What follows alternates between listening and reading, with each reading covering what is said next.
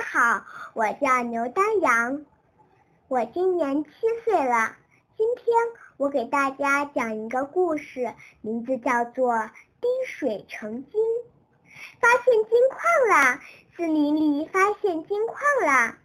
森林里发现金矿的消息传开了，所有的动物都涌到森林深处淘金。小金毛狗贝贝也是其中的一员。一时间，森林深处变成了拥挤的淘金场。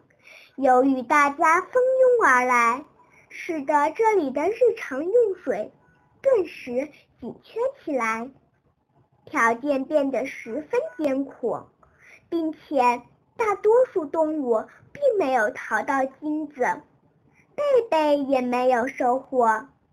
不过，细心的贝贝却发现远处的山上有一条溪水，水质甘甜、清凉解渴。于是，贝贝突发奇想，在山脚下挖了一条水渠，积水成塘。